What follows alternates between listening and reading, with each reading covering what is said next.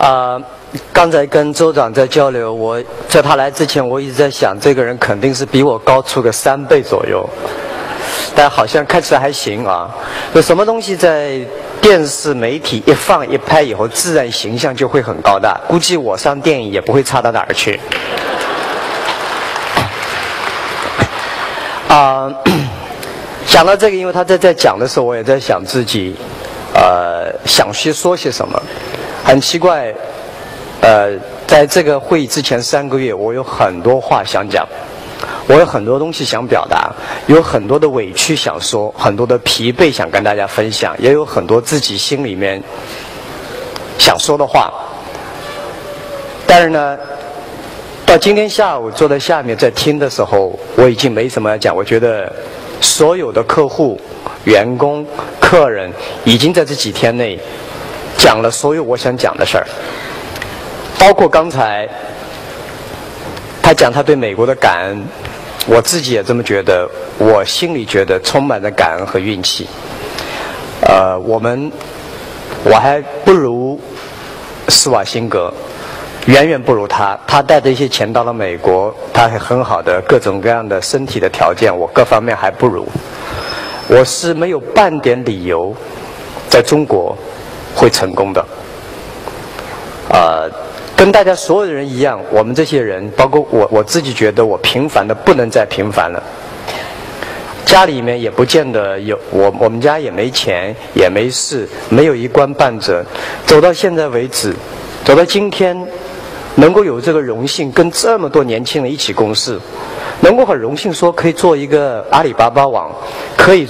跟大家一起参与做淘宝网，可以做这，而且一路过来真的很很运气，一路过来就是那么顺利。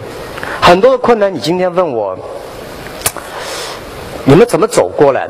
你们真那么聪明？很多人说马云你太能干了，远见卓识啊，真是了不起。我有的时候看到网上在表扬我的话，我都觉得真不好意思，哪有那么神啊？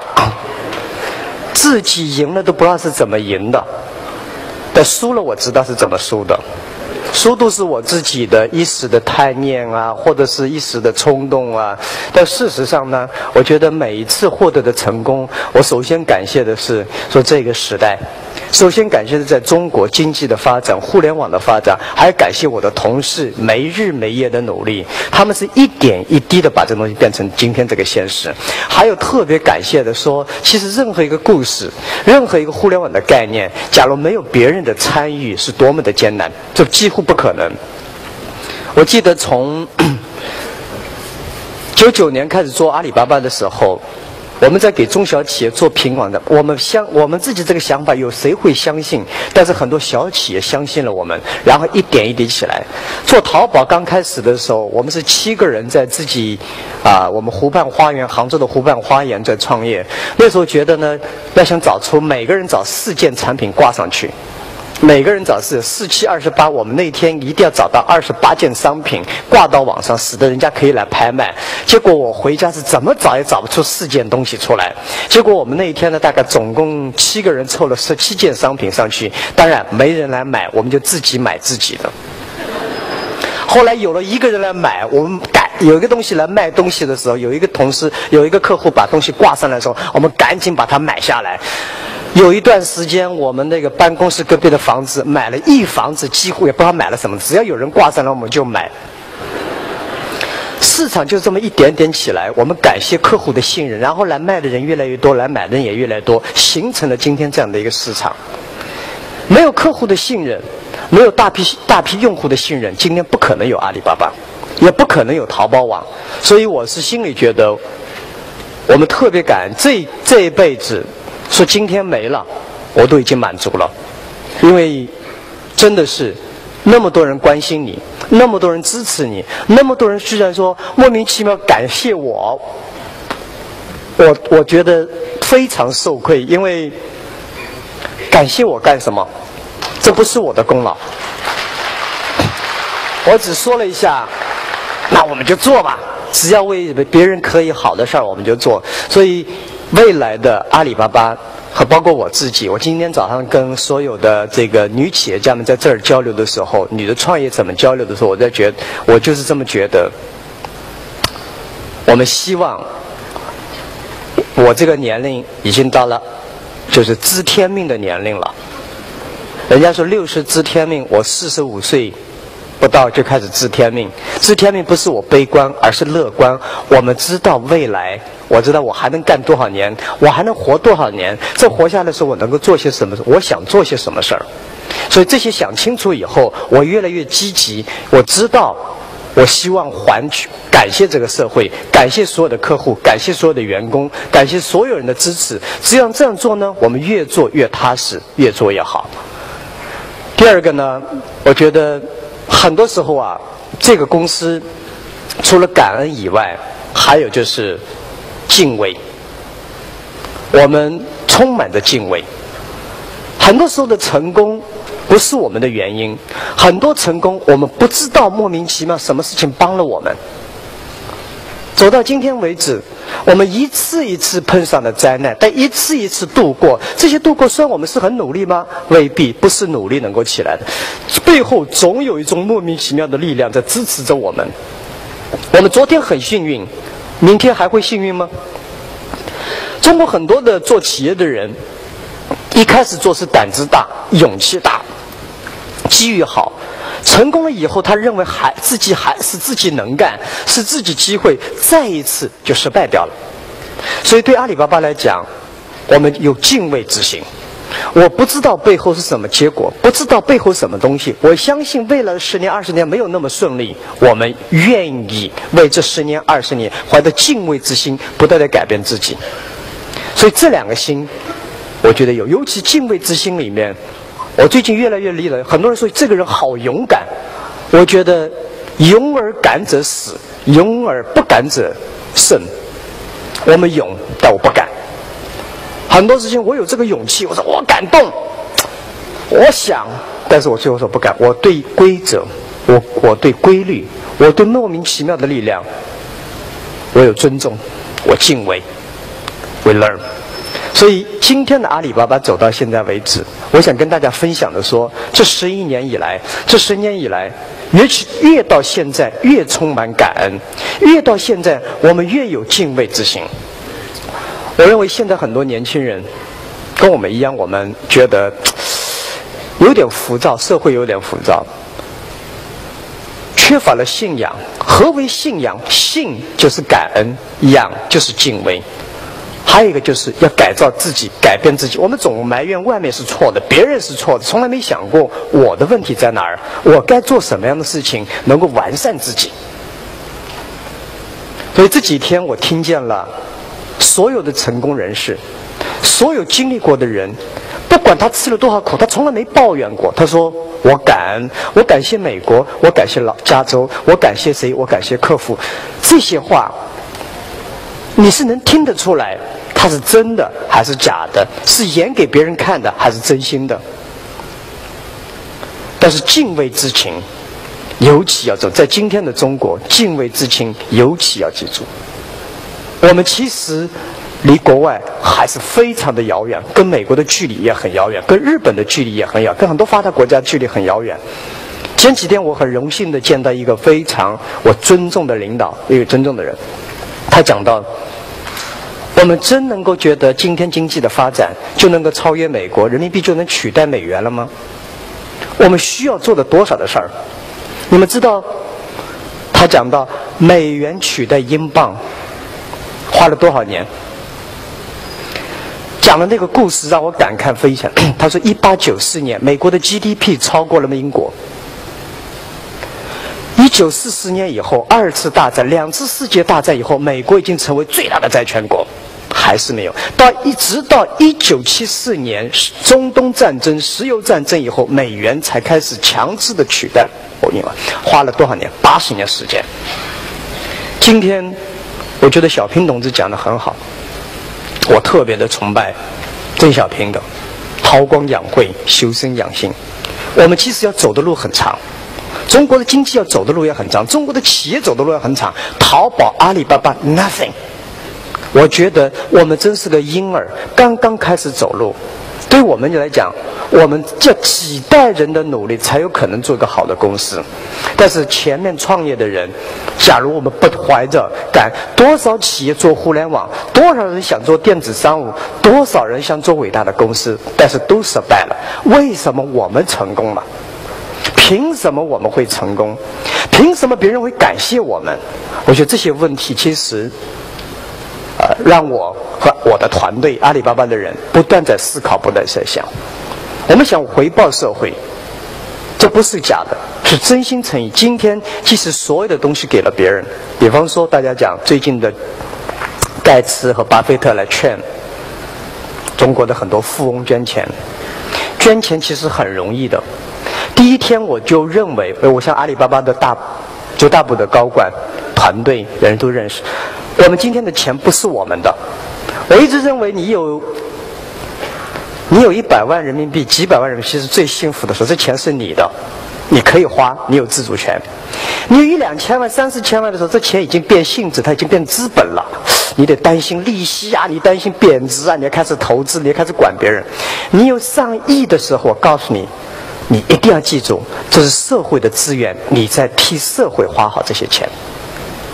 从来就没想过，我从没想过我的钱是我的，从来没想过阿里巴巴今天近两百亿的现金是阿里巴巴的，它不是的，是社会对我们的信任，把这个资源交给我们，最好的利用好这个资源，让更多的人有就业机会，让更多的企业起来。我觉得这个是我对今天中国经济的看法。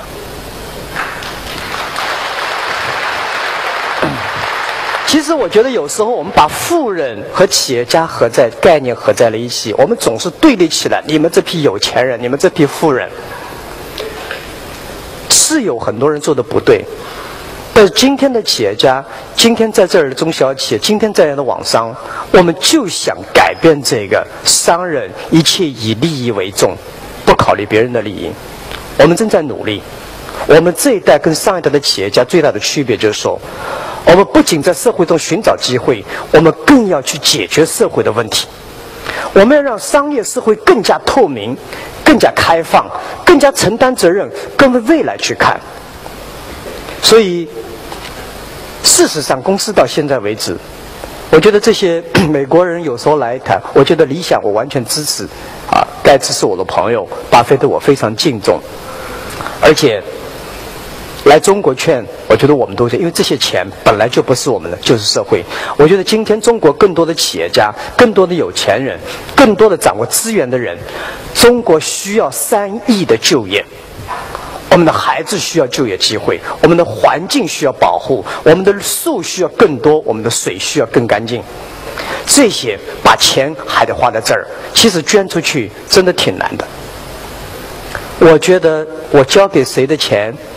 他能管得好吗？我今天我自己觉得，我把这些钱投到更多的网店上去，把这些钱帮助更多的基础设施上去的时候，我觉得更充实。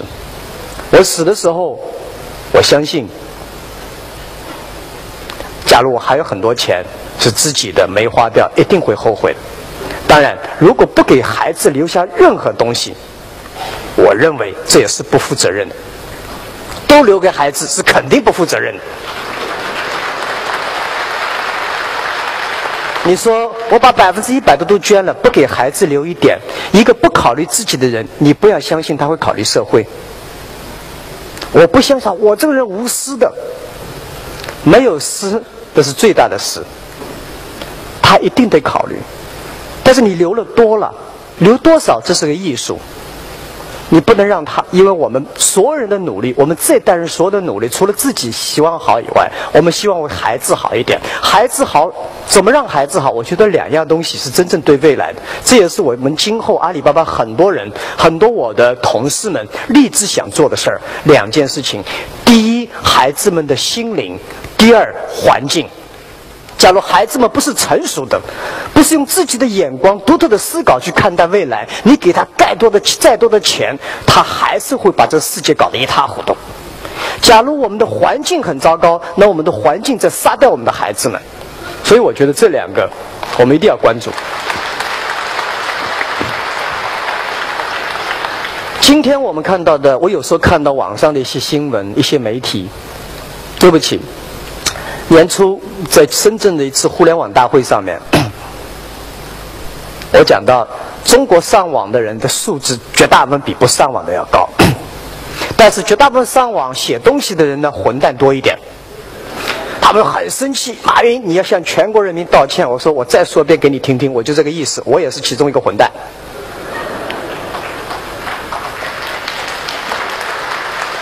我们开始人云也云，我们开始并不用自己的思考。我儿子十八岁的时候，我给他写了封 email，我给他提了三个三个建议。第一呢，我觉得他十八岁，他不需要一个父亲，他需要一个朋友。我给他三个建议。第一个建议，永远用自己的眼光思考问题，不能别人说东就是东，别人说西那就是西。我马云，我觉得有一个跟大家很多人在做不一样的东西，跟大家分享。我十二三岁的时候在西湖边上学英文，在杭州香格里拉饭店门口，那时候叫杭州饭店。很多外国游客经常到杭州来旅游，我就每天早上坚持了九年时间，不管刮风下雨下雪天，我总是带着他们在西湖边转，做免费的导游。他们教我英文，我教他们，我带他们逛西湖。我学会了很多的东西，我学的不是语言，我学的是文化。因为我发现老师学校跟我讲的中国和世界，怎么老外跟我讲的不一样？我一直认为，就像今天北朝鲜一样，认为中国是全世界最富强的国家。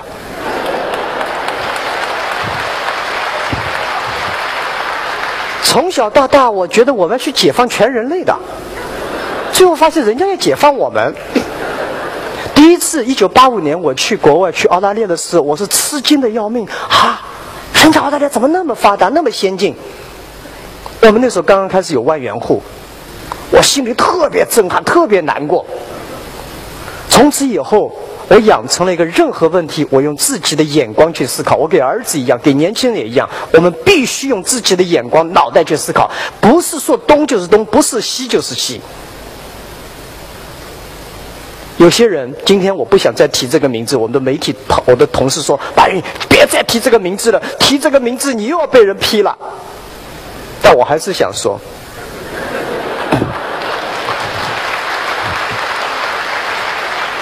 我给他回了回信，我说不说违背我的原则，说了网上更多人会骂我，但我还是选择说。我们为什么会去恨、讨厌每一个从来没听、没见过的人？当然说，那你这个希特勒你没见过，你不在恨吗？今天这个时代你是可以考证的，很多时候用自己的判断力。假如在文化大革命时间说：“哎呀，刘少奇是坏人”，我们一股而上的说他是坏人，谁是好人？一股而上坏人。假如我们不用自己的思考，不用自己的眼光，不用自己的思想和学识，简单的去做个判断，我觉得我们会很悲哀。人正因为与众，因为你与众不同，你才会受到尊重。所以我跟我们公司很多的年轻人说：“我们要与众不同，但不能另类。”今天批判人，今天的社会，我认为是非常的好，是有些消极，是有些悲观。我第二条给儿子的建议就是：永远积极乐观的看待未来。我们碰上的困难够多了，但是以前更困难，将来还会更困难。一次世界大，我们现在比一次世界大战的黑暗，二次世界大战的黑暗，人类碰到困难不知要幸运多少。我们也抱怨过，我六十年代的人，特讨厌四十年代、五十年代兵。我那时候说，这批老家伙坐在那儿，脑袋不改。今天他们在讨厌我们八零后、九零后。我们都有过这样的悲哀、讨厌的时代，但是我永远相信一代胜过一代，一代超过一代。这是我们对未来的信心。我们今天问他的问题，很多年轻人没有自己的主力者，没有自己的信仰。信就是没有感恩，没有敬畏，不改变自己。我不想批评，因为我们没有权利和资格批评八零后、九零后。我对他们充满信心，但今天他们展现出来的问题，我们都有过。我记得我父辈跟我讲过：“马云，你怎么会喜欢这些像这种摇滚歌手啊、榜样啊？”我说：“你们也喜欢过，你们有过杨志荣、李玉和，你们忘了？每一代人都有过。”只是每代人不一样而已。孩子们有偶像、有榜样，比没有好很多。就像孩子们有梦想，比没有梦想好很多。梦想可以变，梦想不能没有。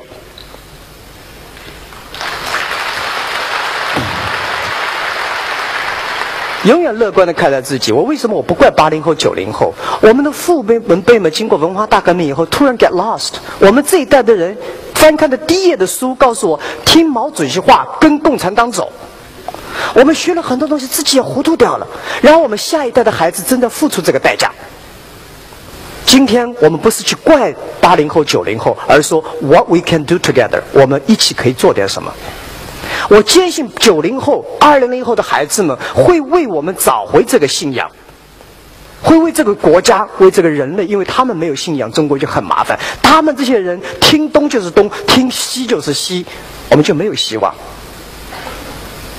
今天在互联网上，在阿里巴巴这个市场上面。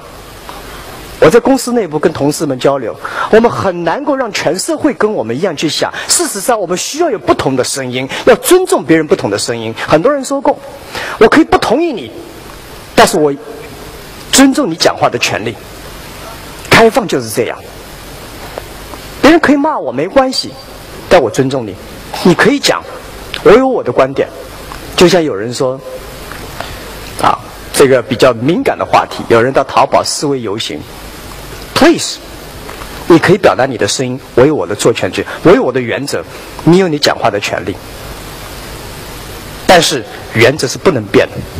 假如我们所有人放弃了原则，放弃了理想，放弃了坚持，放弃了走正路、走阳光路，那么结果会怎么样？因为百分之九十的人是好人，百分之九十的人是走阳光大道。今天我们看到的社会，我们永远看见的是指责、埋怨，都是别人不对。我心里特别难过。我希望阿里人、淘宝人、所有的创业者们，用积极的眼光、乐观的眼光看外面。我们今天看见的官，我们啊都贪官；我们现在的企业全是贪商；我们看到医院都没有良心，看到教授都抄抄袭。但事实上呢？今天的政府比十年以前更加廉政、更加能干。你去看那些官员，你去看今天的企业家比十年以前更承担责任。今天的学校比十年以前更加有学术水平。今天的医院比十年以前设备。今天的房子比这样的，但是我们永远没有把这些东西起来。扶正去邪，社会需要正气，年轻人需要正气，我们未来我们的孩子需要正气。今天批判别人都成了榜样。今天说这个不好那个不好的人都成了模板，成了榜样。在中国做榜样，我觉得我很累，累，但我心里我知道我在做什么。做榜样，你要么是神，要么是鬼，要么是死人。在中国，你要么是一个从来就没见过的人，是可以当榜样的；要么榜样第二天就变成鬼，打死你；要么这个人终于死掉了。反正我们输出来的榜样，报纸上输的榜样都死掉了。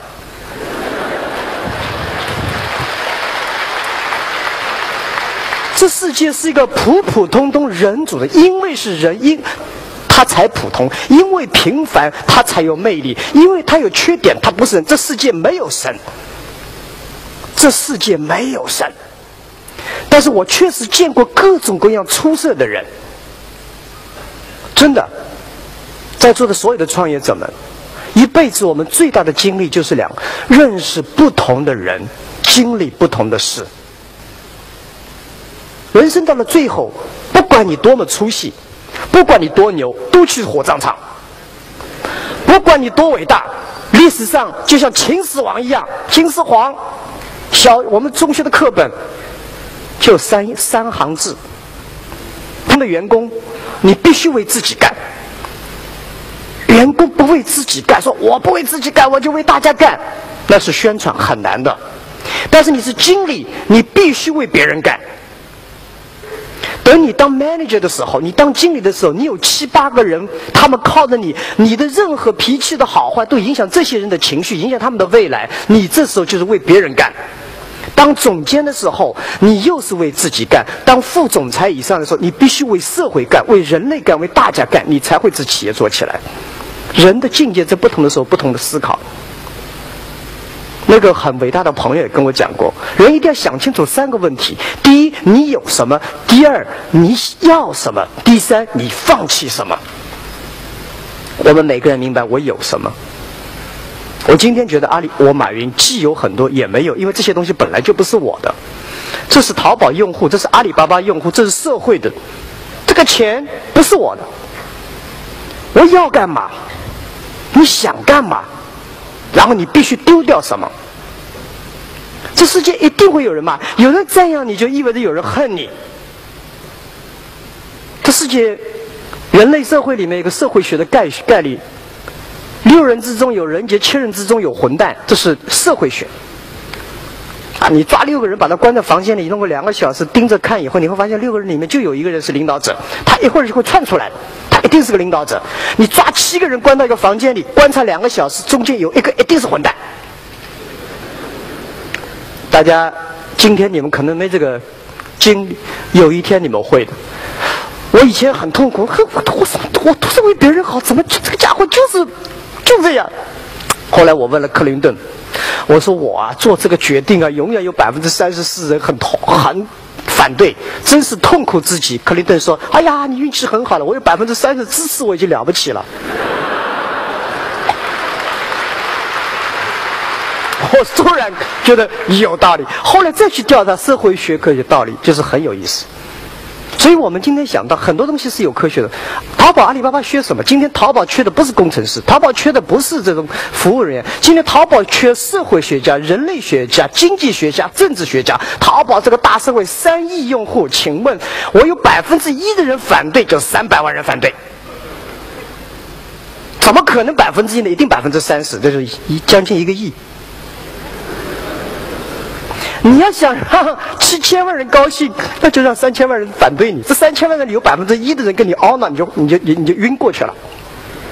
所以你愿不愿意承受？愿不愿意承担？你为神承担？你要什么？你到底愿不愿意干？我觉得我荣耀，我们荣幸说这一辈子能够去感恩之心、敬畏之情，改变自己，去帮助那些优秀的人。人是有混蛋，而很多时候混蛋是自己。如果你想消灭所有的混蛋的时候，这本来就是个混蛋思想，因为你不可能做得到。很多时候我就是混蛋，我有时候就会烦躁。我知道完了，我混蛋来了，开始了。这是一个，因为我们是平凡的人，是人。五谷杂粮啊！最近这个比较敏感的一个字叫仙人、神仙。山里没有没有神仙？我说什么是仙人？仙人就是山里的人，自以为是坐在山里面喝喝茶、聊聊天，以为天下都是叫山里的人叫仙人，还以为真是神仙了。什么叫俗人？那就是一个人一个谷吃五谷杂粮的，一定有病的。我自己是想的很多，我们这些人都有病，所以你把我捧成这个。人最被捧杀是最厉害的。我今天告诉大家，千万想我跟你们没区别，只是我跟任何人没区别。千万不要认为阿里巴巴是马云做的，我只是运气比较好，不用干活，动动嘴就够了。而且很多时候是我的员工、我的同事在关键的时候拍桌子说：“就这样了。”我一听有道理，应该是这样的。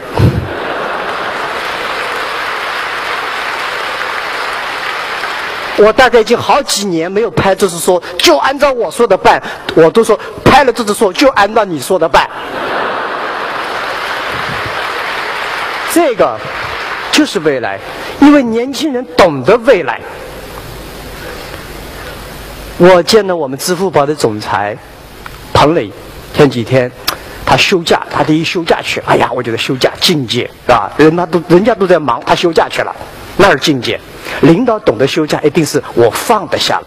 第二，休假以后回来，我总觉得是充满激情要干活了吧？他说：“我现在胸无大志。”哎呦，我说这境界高了，胸无大志。其实后来真正明白，胸无大志才是最伟大。什么叫伟大？伟大就是无数的平凡做出来的，无数的平凡单调枯燥。他说我没什么胸，我没胸无大，我现在就是把体验做好，一点一滴的把客户服务做好，客户不爽先把它弄好。这就是我现在胸无大志。我觉得这个才叫伟大。我们永学的战略，哎呀，想搞一个大战略，搞一个大变革，搞一个大的，我们都想打三大战略，一摊谈天都是辽沈战役、淮海战役。我们有个经理前段时间被我批评了，一出来以后，我们那个军要布在这儿，那个，我以为你真打仗啊。很多公司喜欢把毛主席做这东西当来过了，过去了和平建设年代，否则你像时光荣一样，永远搞不好了。大家知道那部《时光荣》，激情燃烧的岁月，都解放二十年了，还说打打打打什么呢？建设。公司也一样，你一旦确定要有踏踏实实的做好客服，单调、平凡、枯燥、重复，把他们做到乐趣了，你就伟大了。所以，其实我觉得，对阿里巴巴来讲，这就是我们今天要面临的。阿里巴巴做了最大的决定，说未来十年，我们将会脚踏实地、休养生息，积极的休养生息，去帮助我们的小企业，帮助所有的买家，让他们更加能够帮助我们互相循环起来，进行发展。我们很平凡，十年以内，我们已经知道自己要什么了。不管多大的压力，所以那天我才会写出这封信。我支持，这是员工年轻的员工们做出的表。我坚信八零后、九零后，我坚信二零零以后的孩子们一定比我们强。今天我们的麻烦不是他们惹的，是我们惹的，以及我们的父辈们惹的，是我们父辈们种下去的，是我们种下去的。埋怨一点用也没有。今天、昨天、今天早上到今天下午，州长所讲的，所有成功的人没有抱怨的。抱怨一点用都没有，去改变它，点点滴滴的改变它。所以，我今天唠唠叨叨讲了那么多，就想表达一下，我是真的感谢，这辈子荣幸。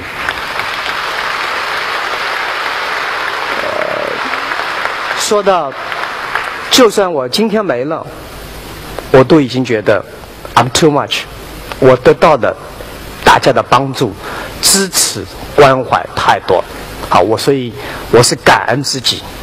阿里人不仅是我一个人，是一批人有这样的感恩之心。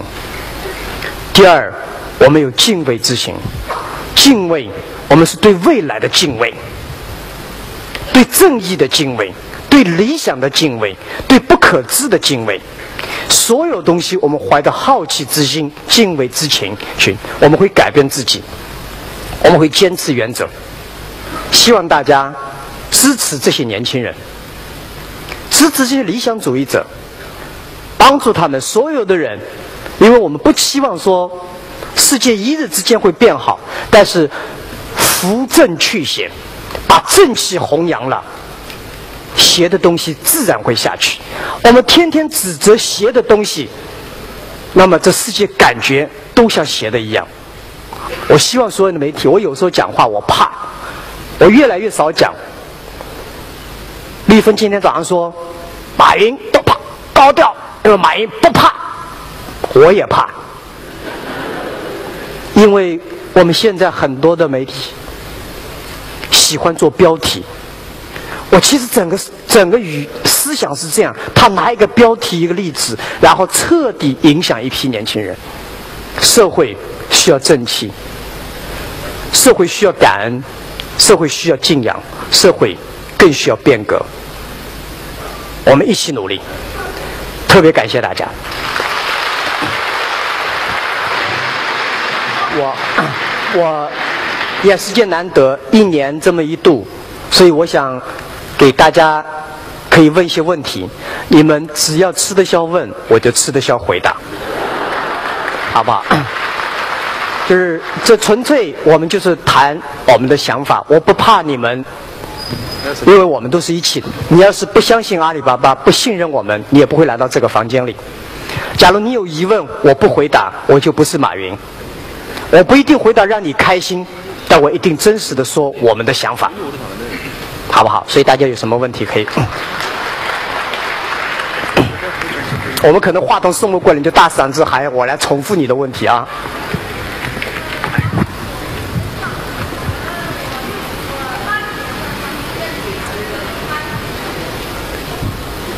Sorry，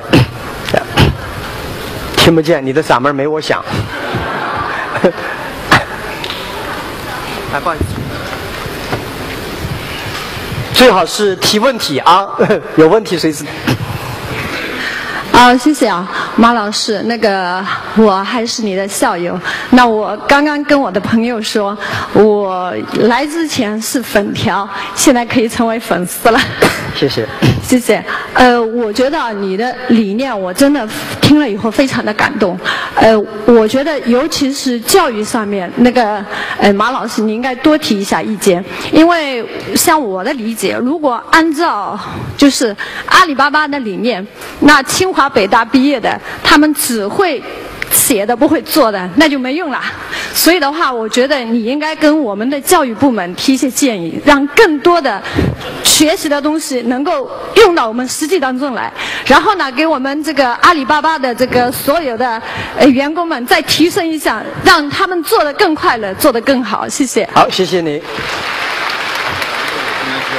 是啊，其实北大清华还是很好的。假如他们一毕业就会干活的话，那我们这做企业的人都完了。而且告诉你，一般都是读书读不好的人去做企业的。读书读得好的，一路就读上去了；读不好的人只能去干企业，然后再回去读的时候，连考试考不进。所以呢，我觉得是那些 MBA 办的不是很好。啊，我我们到时候可能会有自己的。民营企业大学、企业大学，我们到时候共同努力，在我们这一代的人，我刚刚去考察了美国的五所大学。我希望所有的网商群体，你们努力，你们今天最大的成功，就是帮助更多人加入你公司的、加入你小组的、加入你团队的人，让他们成功。他们成功，他们越成功，他们越会有感对社会的感恩之心，他会越对。我们要成立这样的学校。建立新的机制，把它做好，好不好？谢谢你，我们一起努力。还有谁？嗯。马马云叔叔，我想问你个问题啊，就是呢，你前几天啊，才刚刚在北京啊，嗯，主持那呃，就是去参加开学第一课，然后没过几天呢，又飞到杭州来了，然后你下一站打算飞到哪儿去？你这样飞是不是太辛苦了一点？谢谢，谢谢啊，姑娘，我确实，我最近飞的，我咳嗽二十多天都没好啊，我啊飞了一个礼拜。英国呃，欧洲一个礼拜，美呃回，然后回到中国一天，又飞到美国一个礼拜，然后再飞去南美一个礼拜，然后确实你刚才讲我在北京啊，然后我明天呢还要去，去这个这个在哪儿啊？去天津，去山东，去上海，呃，然后确实啊是很辛苦。为什么做这个事儿？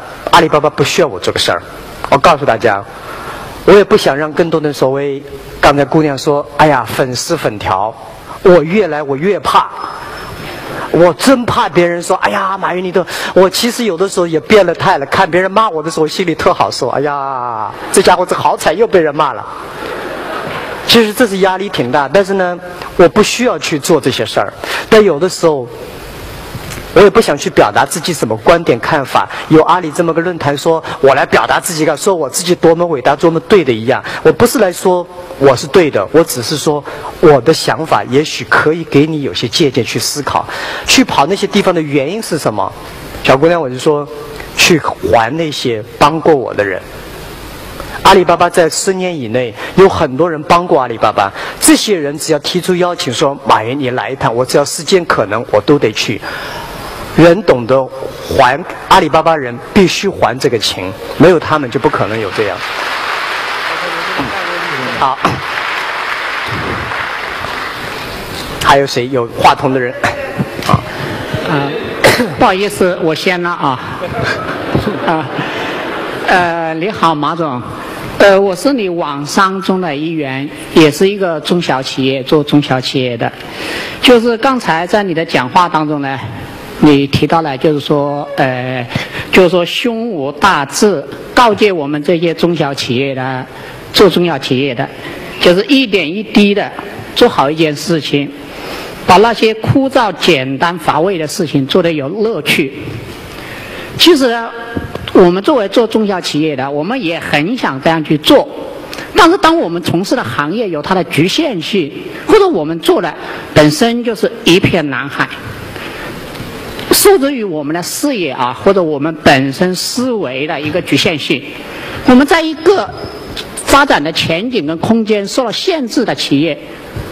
我们还去做，我们很辛苦，而且我们对未来也很迷惑。我们怎么解决这个问题？这不单是说我们做好，我们就能够发展的问题。我想请教一下，好，怎么帮我解决？好，谢谢你。我觉得这个问题问的非常的好啊。我首先觉得，没有受局限的行业，没有受局限的企业，只有自己受局限的眼光。其实星巴克他自己都没想到咖啡会卖的那么好。所有的人，只是你怎么去看。我今天说实话，十年以前，我知道互联网会好，但我根本没想到会这么好。我知道电子商务好，但根本知道阿里巴巴轮不到，不会是我。但是我坚信，一不是我，一定有其他人。但我们怎么做呢？点点滴滴去做起来，有的时候我的乐趣是不断在换。以前做事，啊，我最早的时候自己就几个员工的时候，对做这件事情的乐趣其乐无穷。后来有了员工以后，我发现，哎呀，我的员工成长，我其乐无穷。三年以前是这个人，三年后怎么变成这么一个人？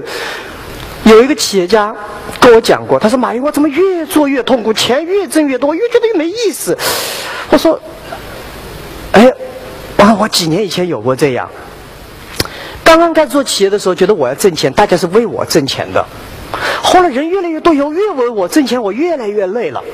但是我突然发现，哎，我发现来加入的人，你帮他成功，他挣了越来越多的钱，他进来他要什么得到以后，你发现人的培养、人的成长是莫大乐趣。而正因为这些人的成长，你的视野越来越开阔，越来越开阔。工作是没有意义的。是你给他的意义。同样在长安街上造房子的人，有的人说我这垒砖头，我又垒了一座墙；另外人说交通部是这个楼是我建的，外经贸部那个大楼那个窗户那个墙是我糊的，他就由衷的骄傲。工作的意义是自己给的。假如你说。我可以，其实你去今天早上我还跟一个同事、跟朋友讲，即使开个馄饨店、面店，你都可以有使命感。我的面就是不加味精，就是让人家爽，就是人家喝的人热汤汤的回去，开开心心的喝。我就是让客户高兴，你可以做得非常高兴。假如开面店的人今天要跟比尔盖茨去比谁有钱，你基本虚脱掉。跟谁比？由此在这个行业里，你发现其他人都死掉了，我还活着，而且我还在不断的创新，往东搞搞，往西搞搞。然后我又从里面找到乐趣。我发现，这儿在座所有的创业者，我的建议是：你做任何事，不要因为钱，而是因为你热爱，而是因为你激情，而是因为你有真正觉得我就好这口，你一定会比谁都幸福。其实我跟你局限也挺大的呀。我现在企业越大，局限越大。我就刚刚讲，三分之一的人反对我，我就昏倒了。今天以前政府不管我，现在所有的政府都可以管我。只要挂一块牌的，都可以训我，一样。但是怎么人家这是他的工作，我尊重。每个人都有局限，奥巴马没有局限吗？也有。关键是你怎么去看这个心态，心里无局限，心里是开阔的，你就会越做越舒服。然后员工，其实我见我见了很多的网商，每次我看到走进他们的办公室，看他们脸上这种笑脸，这种满意，这种对客户的感受和体验，哎呀，我羡慕的不得了。真的，你知道我已经很多年没这个羡慕，我在不断找自己的乐趣和快乐。我从员工的成长中看到了快乐，所以其实到了一定程度，我说你过了一千万以上以后，跟一个亿、两个亿是没有区别的。你有一万个一个客户，十个客户以后跟啊一一百个客户以后跟一百二十个客户没什么区别。你把这一百个客户做得好好的，你把自己的工作做得很舒服，其实你会很快乐。不要去跟别人比那个，而是比别人乐趣更多。我今天告诉你，我的乐趣，我的快乐一定比比盖茨多一点。他钱比我多，我也不想跟他比钱，真的。所以心里无界限。好，最后我们再问两个问题，好吧？话筒在哪里？喂，好。你说吧，说吧。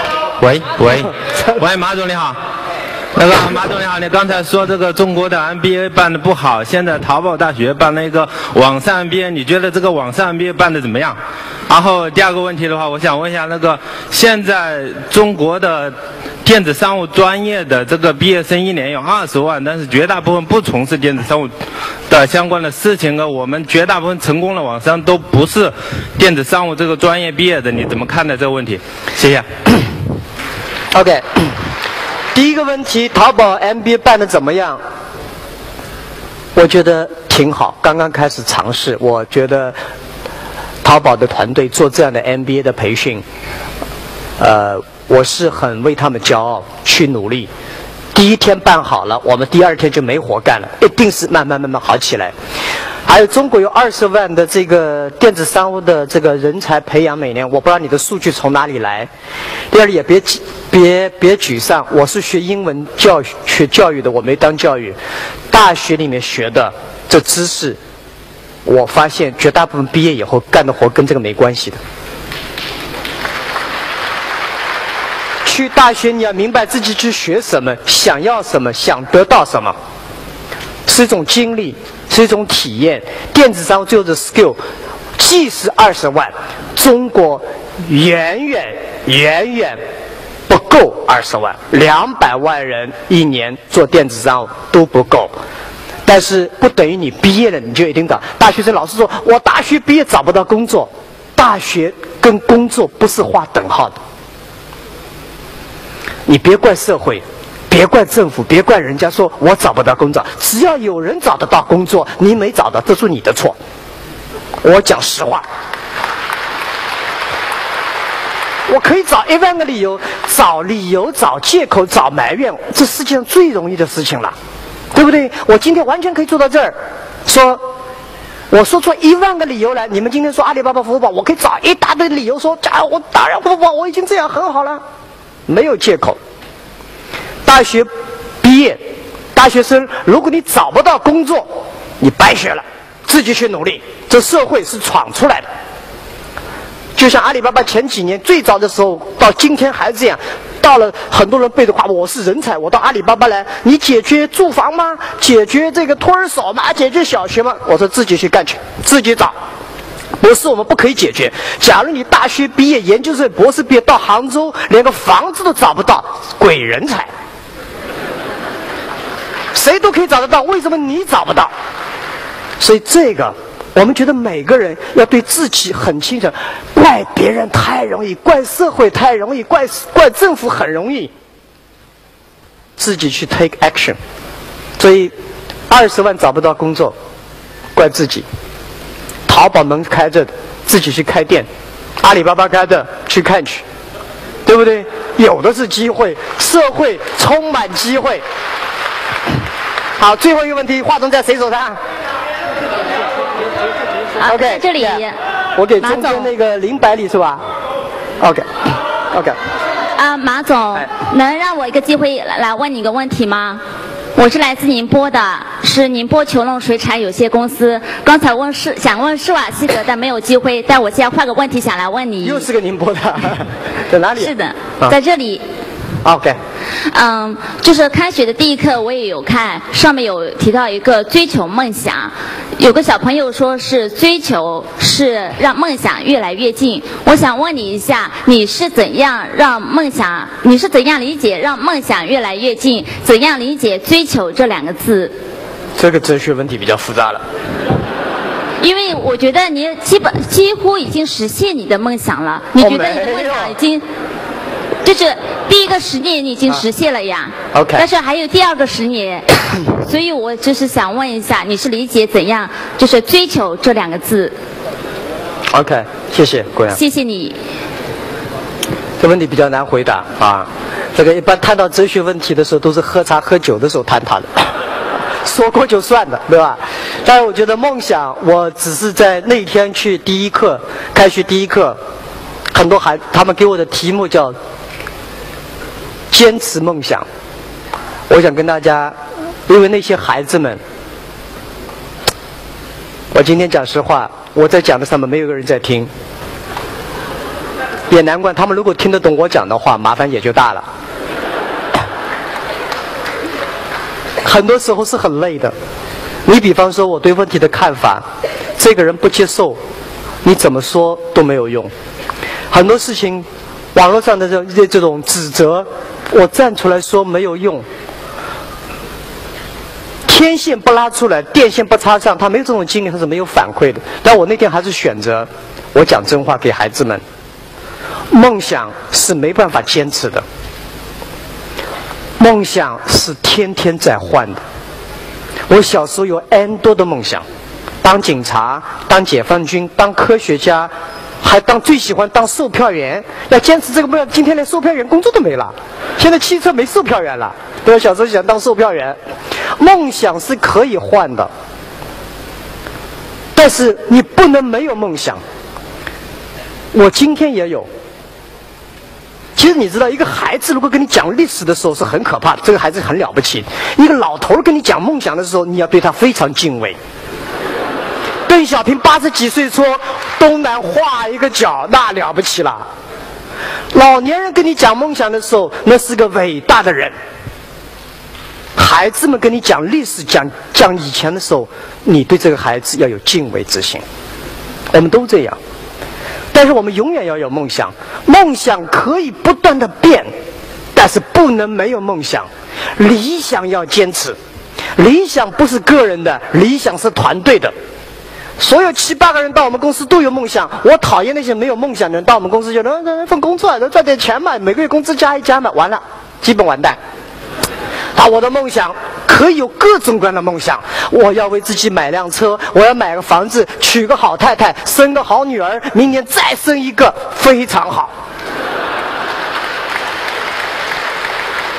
但是经理的职责是什么？把这些梦想，把这些有梦想的人组织在一起，说我们达成这个团队共同的理想，并且坚持这个理想，改变自己，走向这个理想。因为你一步一步会贴近，有时候理想可能真的会远。改变自己，很多人不愿意改变自己。改变自己是多么的难！我刚刚还在批评我们的团队，前面留了三排给贵宾们，每年都这样，为什么呀？这是官办会议，只有政府办的会议，前面几桌是给给那些重要人的，然后他们迟到，你要给他保留位置。结果呢，他们因为位置保留，天天迟到。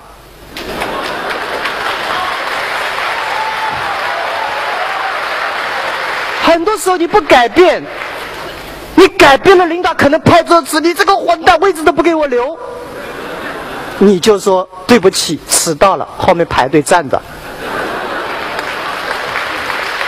第二次就会好起来，他可能会生气，可能会游行，可能会示威。I'm sorry，这就是改变，改变是痛苦的。我觉得我们每个人都这样。